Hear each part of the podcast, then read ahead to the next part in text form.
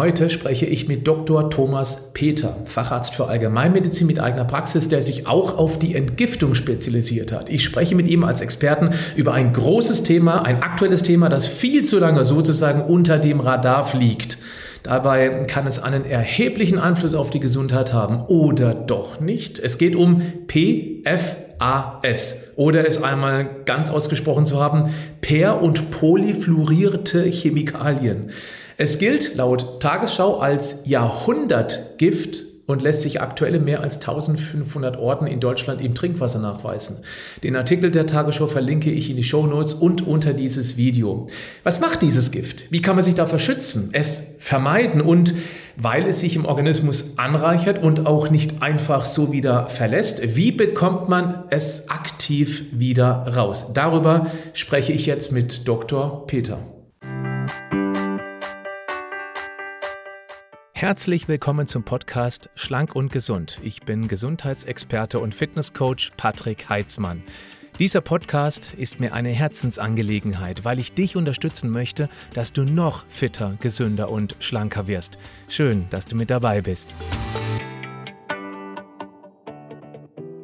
Hallo Thomas, vielen Dank für deine Zeit.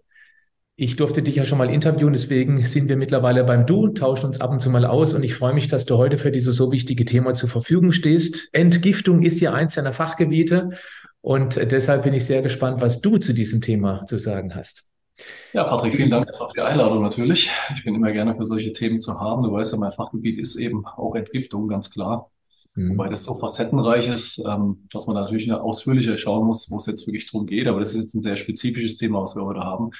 Und auch ein bisschen was, wo ich mich auch nochmal selbst reingearbeitet habe, weil ich es auch tatsächlich gar nicht so auf dem Schirm hatte bis vor einiger Zeit. Aber es ist natürlich auch ganz groß im Mainstream drin und dementsprechend mhm. müssen wir auch darauf reagieren, keine Frage. Was ja ganz spannend ist, weil diese PFAS, die gibt es ja schon seit über 60 Jahren. Und die werden ja durch Umweltprozesse in stabile Form umgewandelt und lassen sich sogar schon in der Leber von Eisbären nachweisen. Gut, jetzt essen wir wahrscheinlich weniger Eisbärleber, aber das heißt, das Zeug ist auf der kompletten Welt herumgekommen. Es landet aber eben leider auch in der Muttermilch und im Blut von praktisch allen Menschen. Und da ist eben die Frage an dich als Experten, was hat das für mögliche gesundheitliche Auswirkungen? Ja, es handelt sich ja letztendlich um Fluoride, ne, wie der Name schon sagt, also per- oder polychlorierte Alkylsubstanzen, also letztendlich Substanzen, die komplett industriell hergestellt werden, die so auf der Nat äh, in der Natur eigentlich nicht vorkommen und jetzt seit über 60 Jahren hergestellt werden. Früher auch andere Namen unter Tensiden eben auch zusammengefasst. Deswegen hat man es nicht so auf dem Schirm, diesen Begriff jetzt PFAS. Der kommt einem jetzt erstmal irgendwie neu vor. Dabei ist es aber eigentlich gar nicht neu. Wie du sagst, gibt es schon seit vielen Jahrzehnten und verteilt sich sozusagen über der ganzen Welt, vor allem auch über die Meere. Großes Thema. Dementsprechend können wir es an den entlegensten Orten finden. Wenn wir damit in Kontakt kommen, das tun wir automatisch, weil es eben sich eben überall verteilt, es kann auch teilweise schon in Pflanzensubstanzen mit drin sein, dann ist es so, dass unser Körper es leider sehr, sehr gut aufnimmt. Erstmal. Also wir können es kaum verhindern, dass es über den Darm dann aufgenommen wird. Die Hauptquelle der Aufnahme ist nämlich die Nahrung, ganz klar. Mhm. Leitungswasser kann eine Rolle spielen und die Nahrung und dann auch die Atemwege, weil ich kann es auch aus Ausdünstungen bekommen. Zum Beispiel wird es ja auch verwendet in Teppichen, in Kleidung, in Textilien, allem möglichen, in Leder beispielsweise. Da kann ich es auch über die Luft aufnehmen, aber der Hauptaufnahmeweg erfolgt auf jeden Fall über die Nahrung. So, dann ist es so, wir nehmen es gut auf und unser Körper bringt das leider nicht in unser Speicher, in unsere Speicher hinein. Wir haben ja so einen kleinen Giftstoffspeicher, nämlich unser Fettgewebe. Unser Fettgewebe ist dafür da, letztendlich natürlich auch Reserven aufzubauen, das ist klar, aber vor allem auch dafür da, dass wir Giftstoffe irgendwo deponieren können und gerade fettlösliche Schwermetalle, wie zum Beispiel Quecksilber, die gehen halt sehr, sehr gerne auch ins Fettgewebe hinein. Das ist aber bei den PFAS anders. Das ist das Thema. Es geht nicht ins Fettgewebe hinein, sondern es wird leider direkt in die Zellen eingelagert und vor allem eben auch in die Leberzellen. Ne? In die Zellen und vor allem auch an Blutproteine.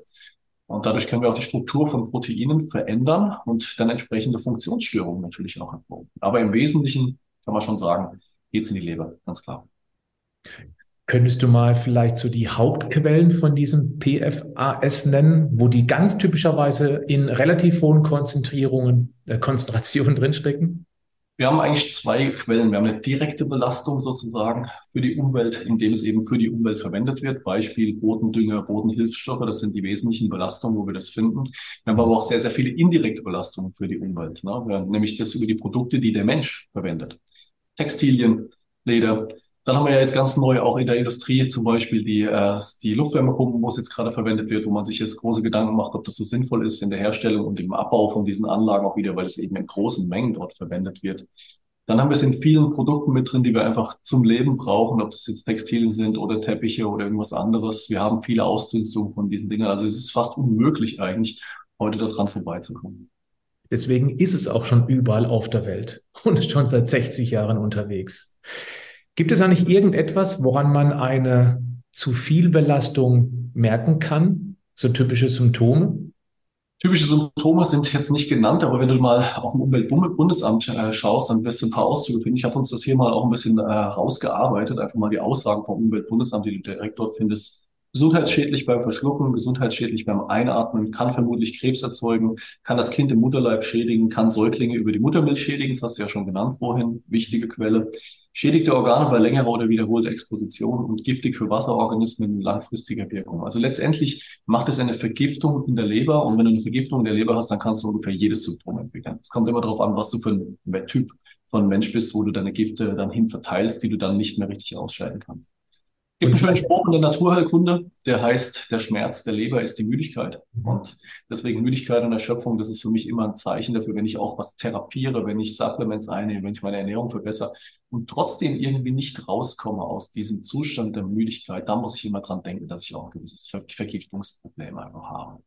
Dann, was mit der Leber sehr oft zusammenhängt, ist der Kopf, der ganze Kopfbereich. Ob das jetzt Schwummrigkeit ist, Schwindel, Konzentrationsstörung, Kopfschmerzen auch, ist auch ein häufiges Thema. Es wird ja auch immer mehr mit der Migräne etc. Also diese ganze, diese ganze Kopf-Nacken-Symptomatik, die ist typisch für Leberbelastung und für Vergiftung.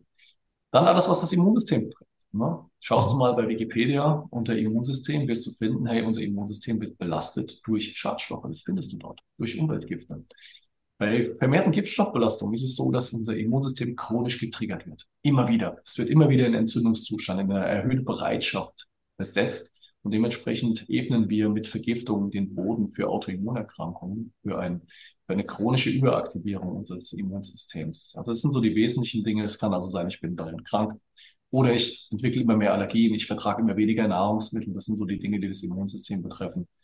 Ja, es ist sehr schwer herauszufinden ne, für einen selbst anhand der Symptome, weil es ist ja auch kein Prozess, der jetzt irgendwie über Nacht entsteht, sondern es ist ein mhm. Prozess, der Monate und Jahre dauern kann. Und deswegen, für mich ist das Leitsymptom immer, wenn ich mit einer Vergiftung, mit einer Vergiftung ähm, rechne, dass ich einfach sage, eine Beschwerde geht nicht mehr weg, egal was ich versuche. Das ist für mhm. mich entscheidend. Weil Giftstoffe in den Zellen führen dazu, dass unser mitochondrialer Stoffwechsel, also der Stoffwechsel unserer Energiekraftwerke, zusammenbricht und wir einfach immer weniger Energie produzieren können, egal was wir tun. Und da muss man einfach eine, eine, eine Vergiftung entsprechend bringen. Dadurch entsteht ja auch die Müdigkeit. Ich meine, wenn keine Energie mehr da ist, womit praktisch die Körperfunktionen bezahlt werden, dann wird man müde und auch kognitiv müde. Also sprich nicht nur körperlich müde, oh, keine Kraft mehr, ich komme nicht mehr aus dem Bett, sondern auch man kann nicht mehr klar denken. Und das ist natürlich auch in der heutigen Zeit ein ganz großes Problem. Du hast vorhin auch über das Immunsystem gesprochen ist es auch so, dass das Immunsystem einfach auch dann die ganz normalen Viren und Bakterien gar nicht mehr so richtig angreifen kann oder auch zu spät angreift, weil es eben vorher dauernd abgelenkt wird und dann zu hart durchgreift und das eben dann ganz typische Erkältungssymptome sind. Es ist ja meist nicht das Virus oder das Bakterium, was uns Schnupfen oder Kopfschmerzen macht. Es ist das Immunsystem, was Vollgas gibt, überreagiert und sich dann auch zu spät wieder zurückzieht. Kann man das so stehen lassen? Ja, das kann man auf jeden Fall so stehen lassen. Also wir haben eine typische Wirkung von Giftstoffen, ob es jetzt PFAS sind oder Schwermetalle, macht jetzt da erstmal keinen Unterschied. Wir kriegen eine Dysregulation unserer Immunschienen, kann man sagen. Ne? Wir haben ja zwei Schienen des Immunsystems. Das ist auf der einen Seite ist die angeborene Abwehr, die über die TH1-Schiene gesteuert wird. Das sind spezielle Formen mhm. unserer Lymphozyten. Ja, das wäre ideal, wenn wir davon genug hätten. Und dann haben wir die TH2-Schiene, das ist mehr so die Allergieschiene und die chronische Infektabwehr. Und wir sehen halt immer mehr Menschen, das kann man ja auch messen im Labor, wir sehen immer mehr Menschen, die halt TH2 dominant sind, die einfach zu viel von diesem erworbenen Immunsystem verwenden und zu wenig von der angeborenen Immunabwehr. Normalerweise ist es so, wenn ein Infekt kommt, dann sollst du eigentlich normalerweise, sagen wir mal, eins, zwei Tage fiebern, idealerweise, und dann noch ein paar Tage Symptome haben nach einer Woche oder zehn Tagen soll es komplett abgeklungen sein. Das haben wir ja heute nicht mehr. Wir sehen es ja jetzt gerade in der aktuellen Zeit, das ist eine absolute Katastrophe im Moment, meiner Meinung nach. Die Leute haben verlernt zu reagieren über das Immunsystem gescheit. Und jetzt müssen sie es wieder neu lernen, oder sind sie jetzt gerade dabei, das neu zu lernen. Und deswegen reagieren sie irgendwie so ein bisschen, aber nicht richtig. Ne? Sie fiebern mal kurz und dann bleiben sie irgendwie auf einem schlechten Status, haben Dauerschleimattacken sozusagen und das Immunsystem wird chronisch in die TH2-Richtung getriggert. Also du kannst sowohl eine Infektneigung haben, wo du irgendwie reagierst und irgendwie immer mal wieder, als auch vermehrt Allergien. Beides ist möglich. Und irgendwann ist die Symptomatik so durcheinander gemischt, dass du es gar nicht mehr wirklich unterscheiden kannst, was du jetzt gerade hast. Also auch großen Respekt für alle die, die jetzt hier noch mit dabei sind an dieser Stelle in diesem Interview, weil natürlich ist mir erstmal geschockt, um Gottes Willen, möglicherweise bin ich vergiftet und viele drehen sich ja weg, so nach der Mutter aus dem Augen, aus dem Sinn. Und aber die, die jetzt dabei sind, die wollen ja bestimmt wissen, wie kann ich jetzt gerade speziell dieses Thema heute PFAS messen lassen? Gibt es überhaupt die Möglichkeit? Und wenn ja, wie? Und wenn das geht, dann was kostet sowas ungefähr? Wo kann man sowas machen? Beim Hausarzt bestimmt nicht. Nein, also in der Regel nicht. Im Hausarzt wird es wahrscheinlich gar nicht mehr wirklich kennen, die Problematik. Vielleicht jetzt schon ein bisschen aus dem Mainstream. Es kann schon sein, dass da jetzt was ankommt. Aber letztendlich werden ja diese ganzen Umweltbelastungen die ganze Zeit bagatellisiert. Das muss man ganz klar sagen. Also da wird ja überhaupt kein Fokus drauf gelegt, eindeutig, ja. Du kannst es messen lassen, tatsächlich. Es gibt zwei Leitsubstanzen dafür, die du messen kannst. Mhm. Ähm, und da, die würdest du ins Labor, ins Umweltlabor einschicken. Es gibt verschiedene Umweltlabore, wo man einschicken kann. Ne? Es wird meistens über Urintestungen gemessen, sowas, weil wir einfach da, da geht es ja um die Ausscheidung des Körpers von diesen Substanzen. Deswegen sind Urintestungen die besten Beispiele. Microtrace Minerals ist ein sehr, sehr schönes Labor, wo man es messen kann. Gibt es verschiedene auch Umweltbundesamt vermittelt natürlich entsprechende Labore, wo man messen kann. Die Messungen sind gar nicht so teuer. Das denkt man ja immer bei diesen, bei diesen ganzen Umweltmessungen, dass es so extrem teuer ist, das messen zu lassen. Das stimmt aber eigentlich gar nicht. So eine Substanz, wenn du so messen lässt, kostet in der Regel so um die 50 Euro. Du musst so zwei, zwei Substanzen musst du messen lassen und dann schaust du einfach mal, wo du stehst. Problem aber bei den Umweltgiften, bei der Messung, unser Körper scheidet die ja nicht in so großen Mengen auf einmal Mhm. Das ist ja das Thema. Der hat die in den Zellen gespeichert. Jetzt schicke ich den Urin ein und auf einmal finde ich nichts. Und dann heißt es natürlich, ich wäre nicht vergiftet. Wir brauchen eine Provokation. Weil der Basalurin ist, also ein Urin, ohne dass ich irgendwas damit tue. Wenn ich einen stimulierten Urin machen könnte, wo ich mhm. wirklich sage, ich möchte vermehrt diese Substanz aus der Leber rausbekommen und dann messen, dann wäre das super. Das ist aber bei diesen Substanzen tatsächlich nicht möglich. Bei den Schwermetallen zum Beispiel geht das ja mit den Chelat-Tests, aber bei diesen beiden Substanzen ist es nicht möglich. Deswegen können wir nur die spontane Ausscheidung messen und das über den Urin. Aber es macht auf jeden Fall Sinn, sowas mal messen zu müssen. Das heißt, mit deiner Erfahrung, da kann man nichts Spezielles tun, um eben jetzt den Körper ein bisschen mehr zu reizen, mehr davon abzugeben. Zum Beispiel Sauna oder Sport oder eine bestimmte Art der Ernährung oder Fasten. Doch, klar. Also man kann schon viel tun, um sich selbst auch wieder zu reinigen, den Körper zu entgiften. Aber ich meinte jetzt für die Diagnostik ist es halt schwierig. Das meinte ich aber auch, Thomas. Das meinte ich auch, ob man, dass man Wert daraus bekommt, etwas Spezielles tun kann, damit der Körper eben jetzt mehr von diesen speziellen Giften abgibt. Gibt es da irgendetwas, ja, was dir einfällt? Weißt, wo es gespeichert ist, und das weißt du ja, dass es in der Leber gespeichert ist, kannst du natürlich schon entsprechende Substanzen einnehmen. Das ist dann im Wesentlichen eine Einnahme, zum Beispiel von bestimmten Mikronährstoffen. Oder du kannst zum Beispiel sagen, ich mache eine entsprechende Fastenkur, um da aus der Leber was zu reinigen. Da gibt es schon Möglichkeiten. Aber da gibt es natürlich auch überhaupt keine Grenzbereiche. Du weißt ja dann gar nicht, wo du hin musst. Das ist ja das Problem. Weil sag mir mal, wie soll denn das Labor wissen, der eine macht dann die Entgiftungskur in der Leber so, der andere macht sie so. Es gibt keine Referenzbereiche, wo wir dann wirklich mhm. sagen können, der hat viel von dieser Belastung, der hat wenig von der Belastung. Du kannst dich ja logischerweise nicht an den Werten orientieren, die für den normalen Urin geeignet sind, weil da wird ja nichts stimuliert. Also wir können in dem Fall eigentlich keinen Provokationstest durchführen. Wir können es schon für uns, wenn wir zum Beispiel testen wollen, Basalurin hatte ich so viel, jetzt mache ich eine Stimulation, wie viel habe ich da? Das wäre eine Methode, die man anwenden kann, ein Vergleichstest. Aber wir haben keine Referenzbereiche für spezifische Stimulationstests von POS. Äh, haben wir nicht. Im Prinzip muss man das Ganze von der anderen Seite aufzäumen. Das bedeutet erstens die Belastung runter, so gut es geht, und zweitens eben dann den Körper so mit Vitalstoffen zu versorgen, dass er eben die Kraft hat, sich selber so gut wie es geht zu reinigen und zu schützen, vor Entartungen beispielsweise. Ja, das Wichtigste ist einfach, dass du schaust, dass deine körpereigene Entgiftung immer funktioniert. Na, wir haben ja in Deutschland, kann man sagen, so ungefähr 20 bis 30 Prozent schlechte Entgifter, so würde ich es einfach mal nennen. Mhm. Wo wir einfach genetisch bedingt wissen, dass einige Entgiftungsenzyme, die in der Leber ganz wichtig sind, nicht wirklich funktionieren. Beispiel Glutathion-Entgiftung, ne, haben so ungefähr 30 bis 35 Prozent der Menschen ein Defizit. So, und jetzt musst du einfach schauen, dass du mit den entsprechenden Mikronährstoffen, wie du schon gesagt hast, schaust, dass du die entsprechende Entgiftungsphasen der Leber unterstützt, dass das eben einfach funktioniert. Weil wenn das, wenn der, wenn der Giftstoff reinkommt in die Zellen, dann kannst du ihn selbst wieder rausbringen. Das ist der ganz große Vorteil davon. Und in dem Moment, wo du ihn freisetzt, hast du ja immer wieder eine gewisse Giftstoffausscheidung, ob es jetzt über die Niere ist oder über den Darm. Irgendwas geht auf jeden Fall immer wieder raus. Das ist die eine Sache. Dann natürlich was nicht reinkommt, muss nicht raus. Ganz wichtige Grundregel. Also schauen, dass wir die Qualität von Nahrungsmitteln auf jeden Fall erhöhen, damit wir einfach wissen, dass wir da nichts reinbekommen.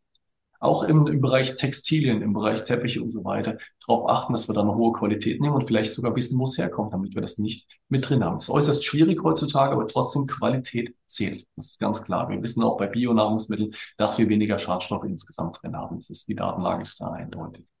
Mhm. Und dann, und das finde ich halt immer die wichtigste Maßnahme und trotzdem wird es leider immer vergessen oder oft vergessen, die Bindung von Schadstoffen. Und es gibt tatsächlich ein Bindemittel. Ich habe mich da noch mal ein bisschen reingekniet und habe die Studien extra noch mal bemüht dafür. Es gibt zwei Bindemittel, mit denen wir PFAS binden können. Das eine ist die Aktivkohle, ne, wird auch zur Bodenreinigung verwendet, mhm. entsprechend in der Industrie. Aktivkohle bekommt man ganz normal, beispielsweise über das Internet. Es ist sehr, sehr günstig. Das kommt auch mit dazu. Genau. Ja, also es ist ein, es ist ein bisschen bei Aktivkohle, es ist ein bisschen Sauerei, muss man dazu sagen. Also wenn, der, wenn die Dose entsprechend auch macht, das Zeug ist ja super fein. Ja. ja. Dementsprechend, wenn du jetzt einen Pappbeutel zum Beispiel hast, das geht teilweise durch, so fein ist das ganze Ding. Dementsprechend muss du ein bisschen da aufpassen, aber an sich eine gute Sache. Bei Aktivkohle sollte man so dosieren, dass man nicht verstopft. Das ist mhm. ganz wichtig, dass man weiterhin regelmäßig zur Toilette gehen kann. Und dann ist es eigentlich eine ganz gute Dosierung bei sowas. Also ich denke schon, dass das auch ein Mittel ist, was man auch halbwegs regelmäßig mal mit reinmachen kann. Es klaut ein bisschen Mineralien, deswegen ist es nicht mein Lieblingsbindemittel. Mein Lieblingsbindemittel und auch, was auch PFAS bindet, ist Chidosan. Und Chidosan, Chidosan tatsächlich. Tatsächlich, ja, ein Bindungsprofil. Ich habe es extra nochmal in der Datenlage nachgeguckt. Interessant. Aus 2008 mhm. und die Bindungsfähigkeit nochmal untersucht hat. Und es ist tatsächlich so, dass man ungefähr das Doppelte davon dann nochmal ausleitet von dem ganzen Zeug mit Chidosan in der Einnahme. Und Chidosan hat ja nicht nur ein Bindungsprofil für PFAS, sondern auch für fettlösliche Schwermetalle, also Quecksilber und Arsen. Das ist natürlich eine coole Kombination, weil das sind ja alles Gifte, die potenziell richtig die Leber belasten und die dafür sorgen, dass die Galle nicht mehr richtig fließt. Deswegen bin ich ein großer Fan von Chidosan. Gibt es auch in der veganen Variante tatsächlich aus Pilzen, aber da haben wir das Bindungsprofil so nicht untersucht. Deswegen kann man es nicht hundertprozentig sagen, ob es das gleiche ist. Ansonsten gibt es das wirklich nur aus Krebsschalen und da muss man einfach auf die Qualität von dem Nahrungsergänzungsmittel dann achten, weil es ja auch sonst selbst schon mit Schwermetall belastet sein kann. Aber das ist, sind so die beiden Bindemittel. Ashidosan hat so ein schönes, breites, breites Bindungsprofil, dass das für mich wirklich eins der besten Bindungsprofile. Kannst du hier, magst du hier eine Empfehlung für ein Chitosan-Produkt nennen? Ja, es gibt Chitosan von Nextvital als Chitosan Plus. Produkt. Das ist ein sehr schönes Kombinationsprodukt, weil wir da eben nicht nur die, nicht nur Chitosan mit drin haben, sondern wir haben auch zusätzlich noch die Akazienfaser mit drin, also Gummiarabikum, was für die Bindung von endogenen Giften, also von Giften, die von innen kommen, wichtig ist. Gärungsgifte, Ammoniak, Histamin, das ganze Zeug. Und das ist ja die Folge ganz oft auch von der schlechten Darmflora. Ne? Wenn ich ein belastetes Nahrungsmittel zuführe, verändere ich ja auch das Darmmilieu, die Darmflora. Ich bekomme also zusätzlich Gärungsprozesse und die belasten ja wiederum die Leber. Ne? Ammoniak und Histamin sind starke Lebergifte, insbesondere Ammoniak. Da kann auch Fuselalkohol entstehen im Darm, was dann auch nochmal die Leber belastet, weil Fuselalkohole extrem toxisch sind und müssen vom Körper immer als erstes entgiftet werden. Mhm. Medikamente und Alkohol müssen vom der Leber immer als erstes entgiftet werden. Damit kann ich halt den Rest im Körper wieder nicht entgiften. Und da ist die Akazienfaser ganz toll. Und als dritte Komponente im Chilosan Plus haben wir dann noch die Aloe Vera mit drin in der Bio-Qualität und auch schadstofffrei geprüft. Und das ist sehr schön für den breiten Nährstoffaufbau, für den Darmaufbau. Deswegen finde ich dieses Kombiprodukt einfach am besten. Wie nimmt man das? So wie auf der Verpackung empfohlen oder gibt es hier irgendwie eine Art Kur, die man macht? Nimmt man es konsequent permanent? Nimmt man es zum Essen? Nimmt man es außerhalb vom Essen? Also eigentlich laut Packungsbeilage muss man Pausen machen bei den Bindemitteln, so steht es drauf, maximal vier Wochen einnehmen, dann eine Woche Pause machen. Aber die Erfahrung habe ich nicht gemacht, sage ich ganz ehrlich. Ich habe ja gemessen, auch bei meinen Patienten, wenn wir die Sachen einsetzen, kommen denn die Nährstoffe trotzdem noch im Körper an? Das ist ja eine ganz wichtige Fragestellung bei den Bindemitteln. Ne? Ja. Weil die Bindemittel werden ja sonst getrennt vor dem Essen eigentlich empfohlen, damit man angeblich keine Nährstoffe bindet. Jetzt möchte ich aber doch gerade die Giftstoffe im Essen binden. Wie mache ich denn das jetzt? Na, das ist schon eine fiese Thematik. Deswegen habe ich Untersuchungen gemacht bei Hunderten von Patienten, um zu schauen, werden die Mineralien trotzdem aufgenommen, wenn ich es zum Essen nehme oder nicht, weil dann wäre es natürlich mega, das wäre natürlich ein Riesenvorteil. Und wir haben das gemessen an Vitamin D, an Selen, an Q10 und an Vitamin B6 Spiegeln. Und alle Spiegel sind genauso als im Vergleich zu den Leuten, die keine Bindemittel nehmen, wenn wir entsprechend die Supplements einsetzen. Also ich kann keine Unterschiede feststellen bisher. Es gibt bestimmt das ein oder andere, ein oder andere Mikro Mikronährstoff, der dann vermindert aufgenommen wird. Aber ich denke, dass sich das im Bereich zwischen 1 und 5 Prozent bewegt. Und deswegen sage ich eben eine Kapsel zu jeder Mahlzeit, weil dann bin ich ganz sicher, dass ich die Giftstoffe auch wegbringe. Ganz großartig. Ein kurzes, knackiges Interview mit ganz klarer Handlungsempfehlung, nämlich die Belastung erstmal wegzulassen. Ein Tipp von mir, den ich immer beherzige. Ich kaufe zwar nicht wirklich viele Klamotten, ähm, ich werde mehr motiviert von meiner Frau, aber wenn, dann auch auch innerhalb von meiner Familie sage ich das, sie werden zuerst gewaschen und dann angezogen. Das ist so eine super einfache Sache, die man machen kann. Dann sollte man alte Pfannen auch mal auswechseln. Das ist vielleicht auch nicht schlecht mit einer Anti-Haftbeschichtung. Dann auf der anderen Seite eben natürlich grundlegend darauf achten, eine gesunde Ernährung, weil es weniger Belastung auf der anderen Seite mehr Vitalstoffe bedeutet. Und dann sind wir auf einem guten Weg. Vielleicht eben noch ergänzt durch Chitosan. Genau, also Bindemittel wirklich regelmäßig integrieren. Wir leben in einer Zeit, in der wir uns praktisch nicht mehr entziehen können dem ganzen Zeug. Wir haben so viele Umweltgifte, so viele verschiedene. Unser Körper braucht Jahrzehnte, um sich daran zu gewöhnen, aber er kriegt pro Jahr eigentlich überhaupt keine Zeit mehr. Wir haben 150.000 neue pro Jahr. Wie soll er das schaffen? Unmöglich. Deswegen geht es aus meiner Sicht heute nicht mehr ohne die Bindemittel. Und was wir mit den Bindemitteln schon erreichen bei den Leuten, ist einfach sensationell. Und dann noch eine vitalstoffreiche Ernährung. Das wäre aber ein extra Thema, weil das, was heute noch an Vitalstoffen im Essen drin ist, ist eben nicht mehr das, wie es früher war. Und somit haben wir eben auf dieser Seite auch eine Unterversorgung an Vitalstoffen, die eben beim Entgiften helfen könnten. Und dann auf der anderen Seite haben wir eben dann letztendlich die, diese permanente Übergiftung, die wir früher so in diesem Ausmaß auch nicht hatten. Es gibt noch viel zu tun für uns. Wir tun unser Bestes, die Menschen zu sensibilisieren. Thomas, ganz herzlichen Dank. Ich werde natürlich auch deinen Insta-Kanal verlinken in die Show Notes. Da habe ich dich ja auch kennengelernt und beobachte dich und finde es ganz toll, was du machst. Aber vielleicht hast du auch noch irgendwie eine andere Seite von dir, die du uns empfehlen möchtest, die ich ebenfalls verlinken möchte. Ja, wir haben natürlich bei NextVital klar ganz viele Informationen. Das kannst du ja auch im Instagram-Kanal auch nochmal ansehen. Da findet ihr inzwischen äh, ungefähr 40 Lives, die gespeichert sind von mir, die ich gemacht habe zu verschiedenen Themen.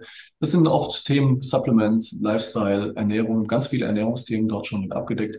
Und wir haben jetzt mit Your Best Life noch eine Academy gegründet für Therapeuten und für Heilpraktiker und für Ärzte. Und da geht jetzt bis zum 15. hoffe ich jetzt endlich mal der Therapeutenfinder online, so dass man dann auch als Betroffener auch mit Therapeuten zusammenarbeiten kann, wo man eben einfach weiß, dass die Qualität gewährleistet ist und die auch nach einem Therapiekonzept dann arbeiten. Kann ich dir gerne alles nochmal verlinken. Super, danke für das Interview. Vielen Dank.